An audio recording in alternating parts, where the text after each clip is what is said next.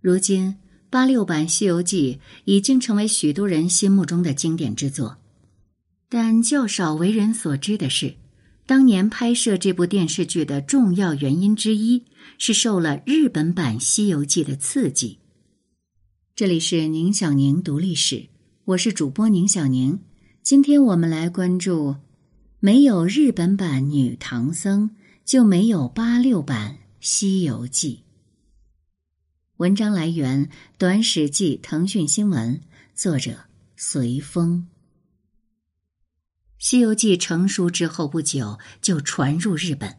大约在一八三零年代，《西游记》已经有了较为完整的日文译本了。从一九四零年代开始，日本出现了以《西游记》为主题的电影；从一九五零年代开始，出现了以《西游记》为主题的电视剧。改编自《西游记》或从中取材重新演绎的漫画和动画也是很多的。这其中，一九七八年由日本电视台 NTV 拍摄的二十六集电视剧《西游记》创下了当时日本电视剧收视率的新高，平均达到了百分之十九点五，最高收视率为百分之二十七点四。这部电视剧之所以这么成功，原因是多方面的。首先，也是最引人注目的一点，剧中启用了女演员夏目雅子来饰演唐僧。第二呢，这是一部讽刺喜剧，将《西游记》原著中的许多情节进行了日本化处理，与日本的社会现实结合到一起。就连沙僧的形象也改成了日本极为熟悉的妖怪河童。第三，这部剧在没有电脑特技的时代，拍摄技术相当高超，给人耳目一新的感觉。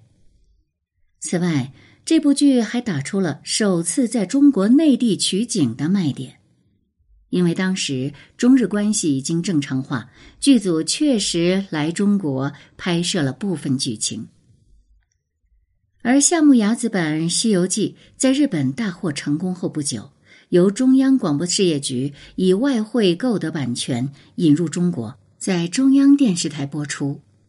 但是只播出了三集，央视就收到数百封观众来信，抗议这部剧糟蹋了我们的名著。六小龄童后来回忆说，当时有这么一件事：央视在放日本人拍的《西游记》。剧情跟现在拍的这些有点接近，把唐僧变成女的，在取经途中与孙悟空谈起了恋爱，并且这位女唐僧是当时很有名的一个女演员夏目雅子扮演的。当时很多中国观众都无法接受这样的剧情，其实别说那个年代，估计现在有很多成年人都接受不了。当时大家纷纷给中央电视台写信。所以，这部《西游记》在播出三集后就停播了。而时任中央电视台副台长的洪民生也看过夏目雅子版的《西游记》，他后来回忆说，自己之所以支持拍摄《西游记》，除了喜欢原著之外，另一个原因就是他曾看了两集日本人拍摄的《西游记》，怪里怪气，穿着超短裙，太离谱了，面目全非。所以，想要拍摄一部忠实于原著的《西游记》电视剧，除了受夏目雅子版《西游记》的刺激，央视版《西游记》的拍摄还有一重时代背景，那就是日本电视剧带来的冲击。比如，与夏目雅子版《西游记》大略同期引入的日剧《资三四郎》，在中国掀起了收视狂潮。媒体报道说，每逢这部剧播出，人们就都急急的赶回家中收看，大街上都空无一人。有中央领导自简报上获知此事后，深有感触，于是批示说：“虽然只是一种现象，但现象后面存在的文化饥渴问题已不容忽视。我们有那么丰富的文化遗产，有那么多脍炙人口的古典名著，为什么不能拍？”类似的批示还有很多，比如，一九八二年四月，在一次有关文学创作的会议上，有领导发言说：“我们的英雄人物比资三四郎这样的多得多，高大很多。我们为什么不能写出自己的比资三四郎更好的电视系列片呢？人民要求诸葛亮、孙悟空这样的人物，生活中并不存在孙悟空，但是人民还是需要创造出《西游记》中的这个形象。再如，一九八三年四月的广播电视会议上，有领导发言说，文艺界有位同志提了个意见，希望对中国国宝性的人物和大著作不要搞得太轻率，搞得太轻率会损害我们这些国宝的形象和名誉。日本人拍我们的《西游记》，我看了一集，但是他们那个《西游记》跟原作相距太远了。我们拍《西游记》就要拍好。双重刺激之下，中央电视台接下了拍摄《西游记》的重任。据导演杨洁回忆，副台长洪民生当时找到一直在做戏曲导演的他，直接问道：“杨洁，要你把《西游记》拍成电视剧，你敢不敢接？”杨杰回答：“有钱就敢，为什么不敢？”洪民生当即决定：“好，局党委决定由杨杰来拍《西游记》。”杨杰还说自己在做拍摄前的准备工作时，也看了夏目雅子版的《西游记》，他的感受是：他们的特技使我惊奇，但内容实在不堪，太离谱，太荒唐了。因为得到了方方面面的支持，尤其是中央电视台一次就批给《西游记》剧组经费三百万元，同时专门从美国订购了一台 ADO 特效设备。央视版《西游记》启动之后，从筛选演员到实地拍摄，一度非常顺利。从一九八二到一九八五年，杨洁一共只拍了十五集《西游记》。一九八六年春节，央视一次性集中播完了前十一集，这是这部剧的第一次连续播出，也是“八六版《西游记》这个称呼的由来。相比日本拍摄的项目牙子版《西游记》，央视八六版《西游记》确实要更尊重原著，因为前者是借壳的讽刺剧，后者是要将名著搬上荧幕。初衷的不同，本来就决定了与原著的偏离程度会有明显差异。但是也不能说八六版《西游记》在情节、人物塑造与内容主旨上就完全等同于原著了。在情节方面，比较典型的一处改动是，电视剧更改了取经四人组的分工。原著里本是猪八戒挑担，沙僧牵马。故而取经完毕时，如来加封猪八戒时说的是：“因汝挑担有功，加上汝执正果，做净坛使者。”电视剧或许是为了追求戏剧效果，为了让猪八戒可以更好的与孙悟空、唐三藏二人互动，把它改成了替唐僧牵马的，就把沙僧变成了挑担的人。这类改动很多。但无关宏旨，就不必细说了。而人物塑造方面，比较典型的一处改动是抹去了唐僧身上的许多身为普通人的缺点，比如在原著中，孙悟空在两界山外打死了六个强盗，唐僧的斥责之词是：“早还是山野中无人查考，若到城市，倘有人一时冲撞了你，你也行凶，执着棍子。”乱打伤人，我可做得白客，怎能脱身？后来三打白骨精，唐僧怀的也是相同的担忧。你在这荒郊野外，一连打死三人，还是无人检举，没有对头。倘到城市之中，人烟凑集之所，你拿了那哭丧棒，一时不知好歹，乱打起人来，撞出大祸，叫我怎的脱身？你回去吧。再后来，孙悟空打死两个拦路的强盗，唐僧为死者祝祷，说辞仍然是：“你到森罗殿下兴辞，到树寻根。他姓孙，我姓陈，各具异姓。冤有头，债有主，切莫告我取经僧人。以至于引来了猪八戒的嘲笑，说师傅推了个干净。原著里的这些情节，塑造了一个更具血肉的唐僧。他有惧怕，有分别，有私心，也有市井烟火之气。或许是觉得这些情节有损唐僧的光辉形象，所以八六版电视剧把它基本上都抹去了。这种删减既改变了唐僧的人物形象，也使电视剧的立意与原著的主旨不可避免的发生了偏离。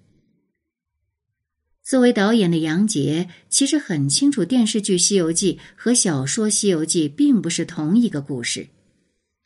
他后来接受采访的时候是这样说的：“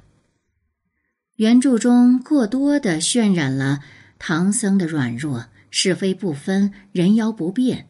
改编的时候突出了他不得真经、誓不回还的坚定信念，以及善良、宽厚、富于同情心的特点。对于猪八戒这个人物，突出他的憨厚、心肠好、吃苦耐劳。”对于原著中写他的动摇性和好色，改编时并不过多渲染。当然，即便如此呢，仍是将原著中猪八戒强占高小姐的情节改成了忆旧高小姐。不知道杨洁导演有没有意识到？这种改变原著人物形象的做法，与用女演员来饰演唐僧，虽然程度有别，实则都是对原著的偏离和颠覆。他后来与编剧戴英禄、邹逸清概括道：“八六版《西游记》的创作思路是忠于原著，慎于翻新。这翻新当中呢，就包括了唐僧这样的核心人物发生了巨大的形象变化。”当然了，这并不是在批评偏离与颠覆。改编是影视剧创作的常态，相比忠实于原著，能否得到观众认可才是更重要的事情。比如塑造了几代人关于孙悟空形象认知的动画片《大闹天宫》，制作于一九六一至一九六四年，就是故意割裂原著的产物。按照原著。孙悟空的结局应该是被如来佛压在五行山下，但是导演万籁鸣为了迎合时代，抛弃了这个结局。他决定大改，将这部分全部删去，这样影片高潮部分就不是孙悟空被压在五行山的悲壮结局了，而是孙悟空踢翻了太上老君的八卦炉，拿起金箍棒打上凌霄宝殿，使玉帝几乎坐不成宝座。将孙悟空塑造为一个战无不胜的大英雄。总的来说呢，八六版《西游记》的一个重要缘起是不满日本电视台拍摄了和原作相距太远、面目全非的夏目雅子版《西游记》。不过，八六版《西游记》也谈不上是对原著的忠实再现。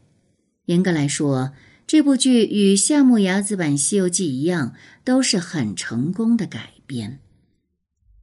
那么现在我们就来了解一下网友的看法。很难得能有一篇客观理性评价八六版《西游记》的文章，而不是无脑吹或无脑黑了。事实上，忠于原著的是周星驰的大话西游，央视的《西游记》也是改版美化了。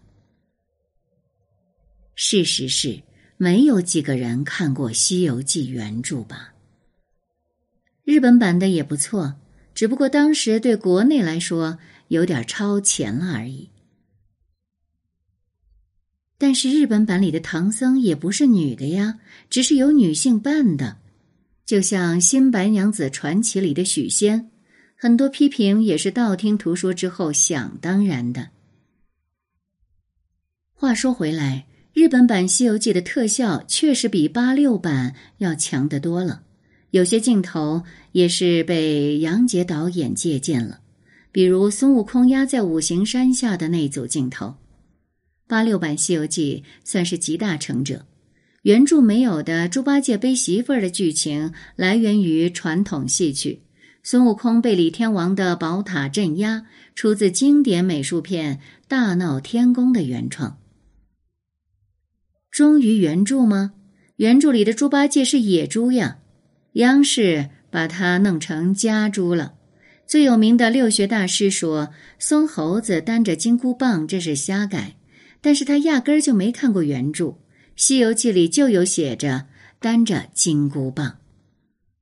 花了宝贵的外汇买来的，就因为观众的无脑投诉就不播了，这不是巨大的浪费吗？而且电视剧也是要慢慢看的，二十三集的电视剧才看三集，根本无法评论好坏或者多大程度忠实原著。拒绝对艺术作品无脑黑，就是批判也要看完了。才有发言权。八六版不忠实的是吴承恩的《西游记》，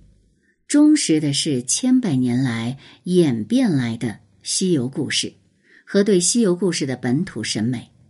八六版既能用创新电子乐，又多用民乐，而演员又多是各剧种的传统戏剧演员，比如沙僧就是传统京昆的架子花脸大和尚形象。西游主题的剧目就不提了，《西厢记》惠明、野猪林鲁智深等等都是这个扮相。唐僧与传统老戏的小生僧人又是一致的。沙桥鉴别身着大红偏山头，戴五佛冠的形象。其他符合历代西游故事绣像、雕塑、壁画的就很多了。大量的借鉴照搬传统范式，一方面编剧导演工作更有目的性，另一方面演员演起来也更加有法可依。比如两代沙僧的动作都是架子花脸大开大合的动作，既有很多创新点，又更多的继承传统审美。起码在八六年，不管是老观众还是新观众，都能够更容易接受骨子里的审美取向。